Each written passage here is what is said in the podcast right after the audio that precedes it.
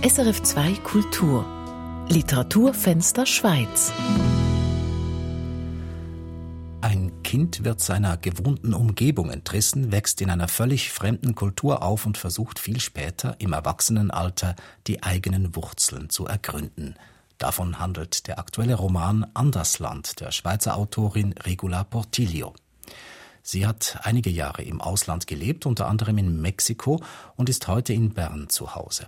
Regula Portillo ist jetzt zu Gast bei Literaturredaktor Felix Münger. Jetzt, wo sämtliche Kulturveranstaltungen und Buchvernissagen abgesagt sind und wir hier auf SRF 2 Kultur in diesem zusätzlichen Sendefenster täglich um halb zwölf einen Schwerpunkt setzen mit Schweizer Autorinnen und Autoren.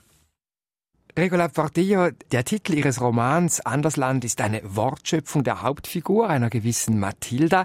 Sie erlebt sich immer wieder als anders, als nicht zugehörig. Sie macht die Erfahrung, dass sie sich im Grunde auf niemanden verlassen kann. Und ich habe mir überlegt, wir alle fühlen uns vermutlich gelegentlich so, wenn auch zum Glück meistens nur vorübergehend. Wir fühlen uns im Andersland. Wie geht es Ihnen, Regula Portillo? Bei welcher Gelegenheit haben Sie sich das letzte Mal im Andersland gefühlt? Andersland ist schon so vom Gefühl her etwas, das mir vertraut ist. Schon rein von meiner Familiensituation her lebe ich immer wieder ein bisschen im Andersland. Wir haben lange im Ausland gewohnt. Da kommt es natürlich oft auch zu Situationen, wo man sich anders fühlt. Das bedeutet, sich zu hinterfragen und nicht ganz sicher sein, ob so wie ich mich verhalte, ob das angepasst ist, ob das angemessen ist der Situation. Man hinterfragt sich oft und merkt, dass da ein Unterschied zu den anderen besteht. Was es heißt, eben nicht nur vorübergehend, wie die meisten Leute, im Andersland zu sein, sondern dies regelrecht als Grundsound des eigenen Lebens zu spüren, davon erzählen Sie in Ihrem aktuellen Roman an der Hauptfigur Mathilda, die ich bereits erwähnt habe. Zu Beginn ist diese Mathilda noch ein kleines Mädchen und sie wächst in einem Schweizer Dorf auf. Sie lebt bei ihrem Vater. Die Mutter, eine Mexikanerin mit Namen Lucia, hat sich unmittelbar nach der Geburt von Mathilda nach Mexico City abgesetzt. Dann aber Mathilda ist etwa sieben, stirbt plötzlich ihr Vater. Ihr Onkel, den Mathilda heiß liebt, möchte sie aufnehmen, doch die Schweizer Behörden verbieten dies und zwar deshalb, weil der Onkel homosexuell ist und mit einem Partner zusammenlebt. Mathilda muss in eine Pflegefamilie. Und nun schaltet sich plötzlich die entschwundene Mutter Lucia aus Mexico City ein. Sie hat ihre Abneigung gegen das Muttersein überwunden und holt jetzt die Tochter zu sich nach Lateinamerika. Und sobald Mathilda in Mexiko angekommen ist, kappt ihre Mutter Lucia alle Verbindungen zur Schweiz. Regola Portillo, das sind unglaubliche Erfahrungen, die Mathilda hier machen muss. Sie scheint dies alles einigermaßen gut zu bewältigen, oder täuscht der Eindruck? Nein, ich glaube, der Eindruck täuscht nicht. Sie macht es recht gut. Sie kann sich da gut anpassen. Das sagt sie später auch. Ich habe mich immer schnell angepasst, weil die Voraussetzung dafür ist schon, dass ihre Mutter, die liebt sie und es ist ein Umfeld von Liebe. Also es ist nicht so, dass die, die Mutter irgendwie böse wäre zu ihr, sondern die versucht ihr Bestes und möchte ihr eine gute Mutter sein. Zudem kommt sie auch in eine gut strukturierte Familie. Es ist ein sehr liebevolles Umfeld hier in Mexico City, das sie antrifft. Aber dann passiert etwas, das Schicksal schlägt erneut zu, die Mutter Lucia stirbt an Krebs. Und wieder Einmal mehr reißen die Bande des Schutzes und der Stabilität. Anders Land kehrt zurück, könnte man sagen. Wie sehr traumatisiert denn diese Erfahrung des fortgesetzten Verlusts, diese Mathilda? Sie zieht den Schluss daraus, dass es besser ist, sich auf niemanden zu verlassen und keine Bindungen mehr zuzulassen, weil sie hat eben viele Abschiede, viele Umbrüche erlebt, also radikale Umbrüche. Und ja, in der Konsequenz nimmt sie sich vor, sich auf sich zu konzentrieren und sich nicht auf andere zu verlassen. Und interessant ist ja, dass sie in Mexiko, wo man Spanisch spricht, auch ihr Deutsch, ihre Muttersprache verliert. Sie spricht nur noch Spanisch. Wie sehr hat denn dieses Trauma auch etwas zu tun mit Sprachlosigkeit? Das ist ein sehr wichtiges Thema im ganzen Roman, diese Sprachlosigkeit, weil sie ist ja konfrontiert quasi mit einer doppelten Art von Sprachlosigkeit. Zum einen ganz konkret, sie spricht kein Spanisch, sie muss das langsam oder mehr oder weniger schnell lernt sie das, verliert dadurch aber die Sprache, die sie früher gesprochen hat, die Sprache ihrer Kindheit, auch die Sprache ihrer Erinnerung an ihren Vater. Und gleichzeitig verliert sie aber auch die Sprache ganz allgemein. Sie spricht nicht über ihre Kindheit, sie hat kein Gegenüber, sie kann mit niemandem darüber sprechen, schon auch weil sie ganz andere Bilder in sich trägt, die in der neuen Realität niemand versteht. Und ja, sie, sie schweigt, was ihre Kindheit betrifft. Also sie hat das Instrument verloren, die Sprache, aber auch die Möglichkeit, darüber zu sprechen. Es gibt diesen Satz in Ihrem Buch, ich habe Andersland nie verlassen. Also so sinngemäß steht das so drin. Und ich glaube, das trifft es eben genau diese Stimmung, die diese Mathilda aufgrund des Loses, das sie zu erleiden hat, erlebt. Ja, mit Anfang 20 dann beginnt sich die junge Frau Mathilda mehr und mehr für ihre Wurzeln zu interessieren, also dieses Andersland geht nicht einfach vorüber, es schlummert, es meldet sich zu Wort und konkret sucht sie die Kalender ihres Vaters hervor, die sie damals mitnehmen konnte aus der Schweiz. Also das sind keine Kalender im Sinne nur, wo Termine eingetragen sind, sondern da stehen kurze Tagebucheintragungen des Vaters drin und diese Kalenderbüchlein haben all die Jahre in einem Schrank gelagert. Mathilde konnte sie nicht lesen, weil sie ja kein Deutsch mehr verstand. Und jetzt hat sie einen Freund mit Namen Javier, der Deutsch spricht und der ihr die Einträge übersetzt. Dies beschreiben sie sehr eindrucksvoll in einer Passage und das möchten wir nun hören, Regola Portillo. Papas vier Kalender liegen gestapelt zwischen Javier und Mathilda auf dem Sofa. Die geprägten weißen Jahreszahlen auf den Vorderseiten unten rechts heben sich von den schwarzen Einbänden ab. Wo soll ich anfangen? fragt Javier vorsichtig. 1978, 1979, 1980 oder 1986? Mathilda greift nach dem Kalender von 1980. Nimm den hier, mein Geburtsjahr. Es ist erst das zweite Mal, dass Javier sie besucht, und doch fühlt es sich vertraut an.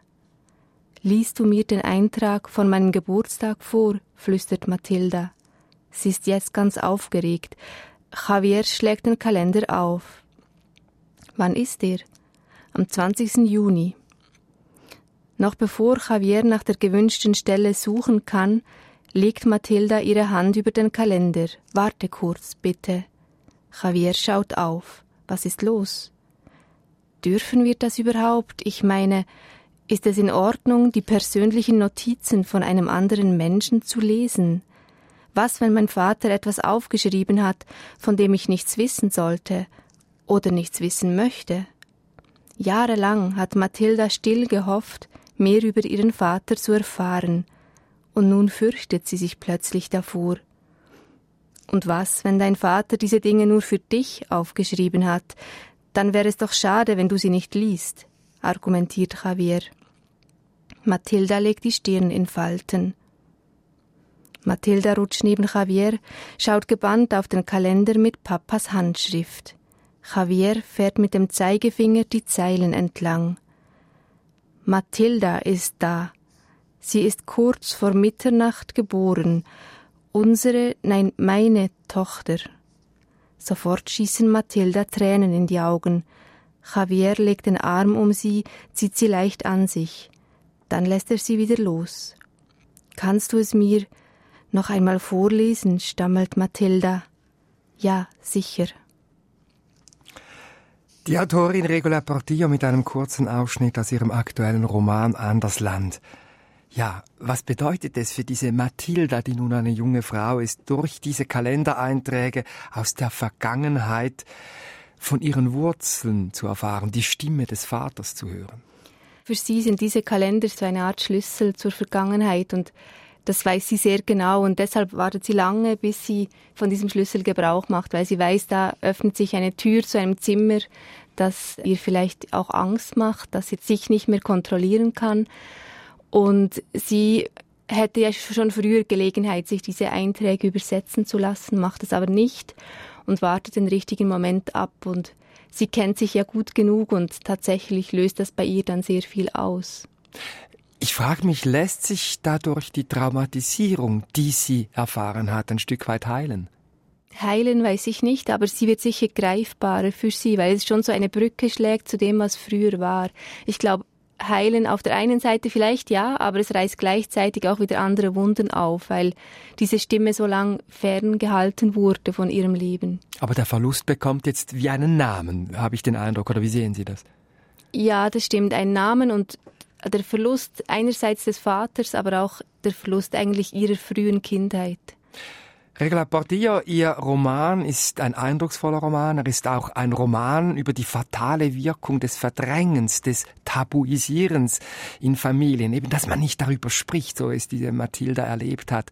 Und das ist bereits ein Thema gewesen in Ihrem letzten Roman mit dem Titel Schwirrflug. Das war Ihr Debüt. Auch hier geht es unter anderen Vorzeichen um Ähnliches. Dort um zwei Frauen, die sich als Erwachsene auf die Suche nach den Geheimnissen ihrer Eltern machen. Was zieht Sie eigentlich so dermaßen an Familiengeheimnissen an? Ja, das ist ein Thema, das mich beschäftigt, das stimmt.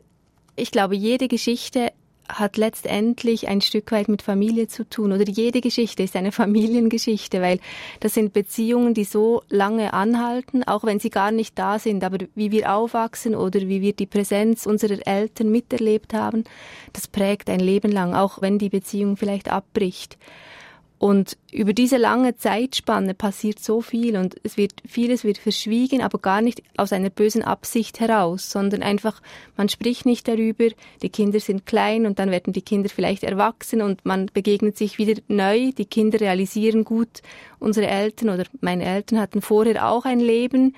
Und ja, man begegnet sich auf Augenhöhe und ich glaube, in dieser Zeitspanne kann sehr vieles passieren und vielleicht auch aus einer Art Sprachlosigkeit heraus entstehen Geheimnisse, weil man keine Sprache findet, über gewisse Ereignisse zu sprechen. Und ich glaube, das gibt es doch in vielen, ja vielleicht sogar in den meisten Familien, dass es da die Tante gibt, über die man nicht so spricht. Oder da war dieser Cousin, ja, da legt man lieber den Mantel des Schweigens darüber.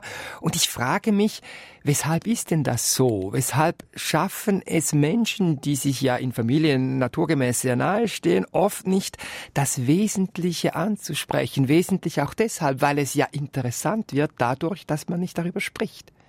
Ich glaube, das muss man immer auf eine lange Zeitspanne betrachten. Das ist ja nicht nur der Moment. Oft kann ich selber ja nicht einschätzen, was diese Information mit mir macht oder mit meinen Kindern macht oder mit meiner Familie macht in zehn Jahren.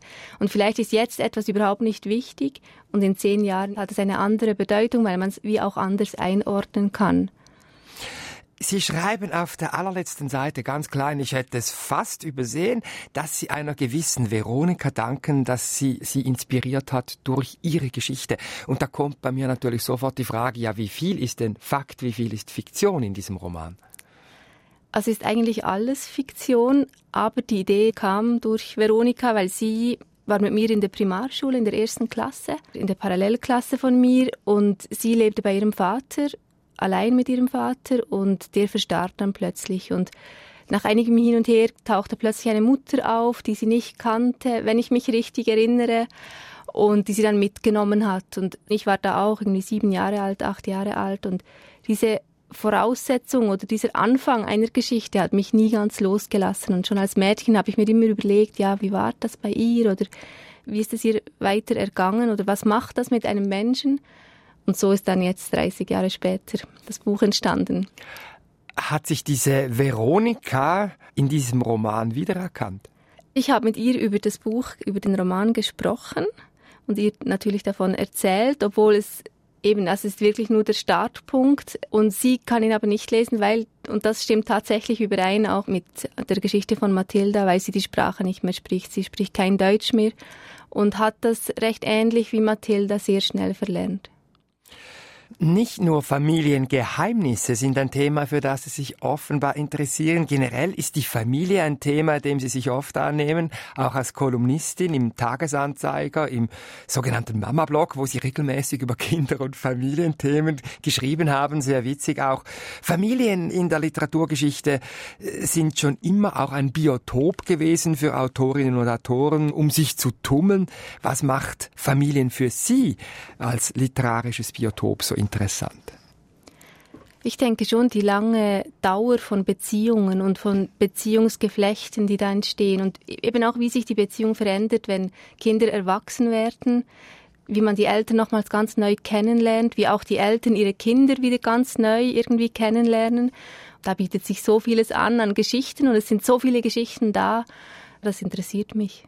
Also dieser Wechsel auch von der Abhängigkeit in eine Gleichberechtigung, wenn sie denn gelingt, darum geht es in Ihrem Roman auch. Das spielt sicher auch eine Rolle und auch der Moment, wo man selber Verantwortung übernimmt für sein Leben, auch für seine Entscheidungen, vielleicht auch im Zusammenhang mit Geheimnissen. Wozu stehe ich? Was ist mir so wichtig, dass ich das auch gegenüber meiner Familie vertrete? Auch mit dem Risiko, dass die mich vielleicht dann ablehnen, wie es bei Tobias ein bisschen geschieht mit seinen Eltern die seine Art zu leben oder auch seine Homosexualität nicht akzeptieren wollen oder können.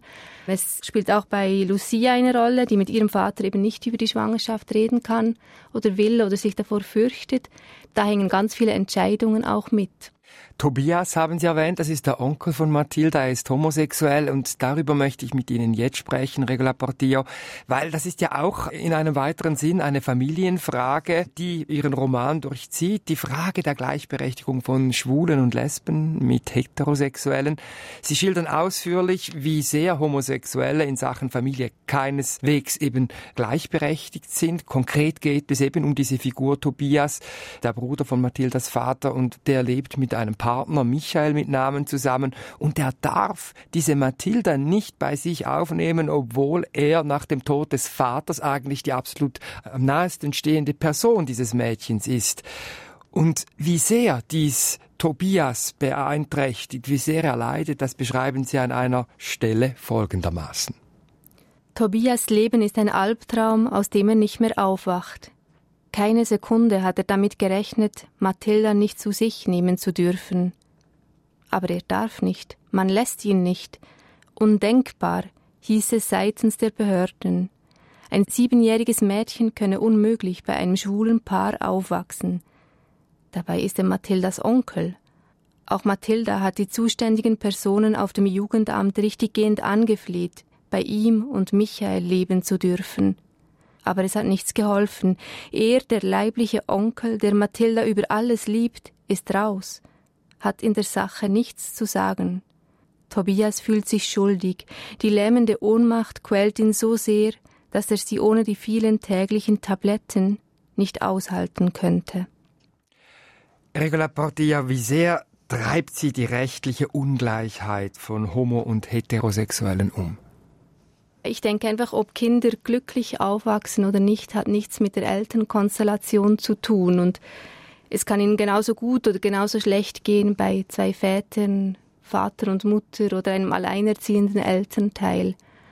Und ich habe zwischen 2008 und 2011 in Mexico City gelebt und da wurde eben das Gesetz diskutiert und dann auch angenommen, dass schwule und lesbische Paare Kinder adoptieren dürfen und ich fand das beeindruckend, besonders in einer Gesellschaft, die jetzt nicht per se sehr offen und tolerant ist gegenüber Homosexuellen. Gerade auch da ist es in Familien sehr schwierig oder für viele sehr schwierig, sich zu outen. Und ich fand das erstaunlich auch gerade im Gegensatz zu der Schweiz und denke, dass es vielleicht in der Schweiz von der Tendenz her gerade umgekehrt ist, dass die Gesetze den Lebensformen, die es gibt, eher ein bisschen hinterherhinken. Und dieser Kontrast fand ich spannend und dem wollte ich irgendwie auch nachgehen.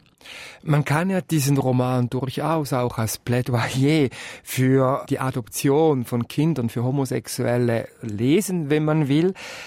Diese Forderung rührt natürlich für viele Menschen, mindestens in der Schweiz, offenbar weniger in Mexiko, an den Grundfesten des Selbstverständnisses, was denn eigentlich Familie ist. Haben Sie dafür auch Verständnis? Ja und nein. Also ich glaube, das Nein überwiegt. ich denke einfach, viele Argumente sind überhaupt nicht haltbar, weil das würde ja wie voraussetzen, dass alle eine glückliche Kindheit haben, die mit Vater und Mutter aufwachsen und das ist ja einfach nicht so. Und auch Leute, die sich dagegen wehren, dass es andere Familienformen gibt, die hatten auch nicht per se nur eine glückliche Kindheit. Die Entscheidung, ob man Kinder haben will oder nicht, das ist so eine persönliche Entscheidung und ich denke, die Gesellschaft darf diese Entscheidung niemandem abnehmen, unabhängig davon, ob Frau oder Mann, ob homo oder heterosexuell. Nun ist ja in den letzten Jahren einiges gegangen, was die Gleichstellung von Homosexuellen und Heterosexuellen betrifft. Also die eingetragene Partnerschaft gibt es seit vielen Jahren. Kürzlich hat das Schweizer Stimmvolk an der Urne klar gesagt, die Diskriminierung wegen Homosexualität, die stellen wir unter Strafe. Wenn wir in die Zukunft schauen, glauben Sie, dass es bald auch ein Adoptionsrecht für Homosexuelle geben wird oder geht das dann doch zu weit in der Schweiz? Nein, ich hoffe schon, dass das bald kommt und ich glaube auch fest daran, weil ich es schon wichtig finde, dass da eben auch kein Unterschied gemacht wird. Es ist vielleicht am Beispiel von Tobias ist es ja auch so, dass das Argument, ein Kind muss bei Vater und Mutter aufwachsen, das zählt ja da wie nicht. Und bei ihm ist es ganz klar, dass er nur aufgrund seiner sexuellen Orientierung dann diskriminiert wird, weil vorher war Mathilda auch bei einem Mann, nur beim Vater und nicht bei Vater und Mutter. Und ich glaube einfach, viele dieser Argumente sind nicht haltbar. Dann warten wir mal ab, wie sich die Diskussion in der Schweiz in den nächsten Jahren entwickeln wird. Regula Portillo, ich habe Ihr Buch ganz unterschiedlich gelesen. Zum einen als Familienroman, es ist zweitens eine psychologische Studie über die fatale Wirkung von familiären Tabus. Dann ist es auch eine Art Coming-of-Age-Roman über eine Frau, die um ihre Wurzeln kämpft und eben Stichwort Gleichberechtigung von Homosexuellen auch als Zwischenruf in einer aktuellen gesellschaftlichen Debatte. Als was lesen Sie eigentlich Ihren Roman? Für mich war es vor allem ein Versuch, so mit Stereotypen, Rollenbildern und auch Familienbildern, die mal liegen zu lassen und auch die ein bisschen zu widerlegen, weil ich finde auch nicht nur, was jetzt Homosexuelle betrifft, auch was Frauen und Mütter betrifft. Es gibt so viele feste Bilder, wie eine Mutter zu sein hat oder eben auch, dass die Mutter immer per se eigentlich schon die weichere Figur ist und ich glaube, bei Andersland ist es nicht so. Da sind eher die Männer zugänglicher oder weicher so in ihrer Art. Und es war mir einfach wichtig zu zeigen, dass die Konstellation der Familie eigentlich nicht so wesentlich ist, dass es viel wichtiger ist, dass ein Kind Bezugspersonen hat und mit Liebe aufwachsen kann. Und nicht im Andersland landet. Regula Portillo, ganz herzlichen Dank für das Gespräch. Vielen Dank. Regula Portillos aktueller Roman Andersland ist in der Edition Bücherlese erschienen und auch problemlos erhältlich. Auch wenn derzeit die Buchläden geschlossen haben, sie haben fast alle einen telefonischen oder einen Online-Bestellservice eingerichtet.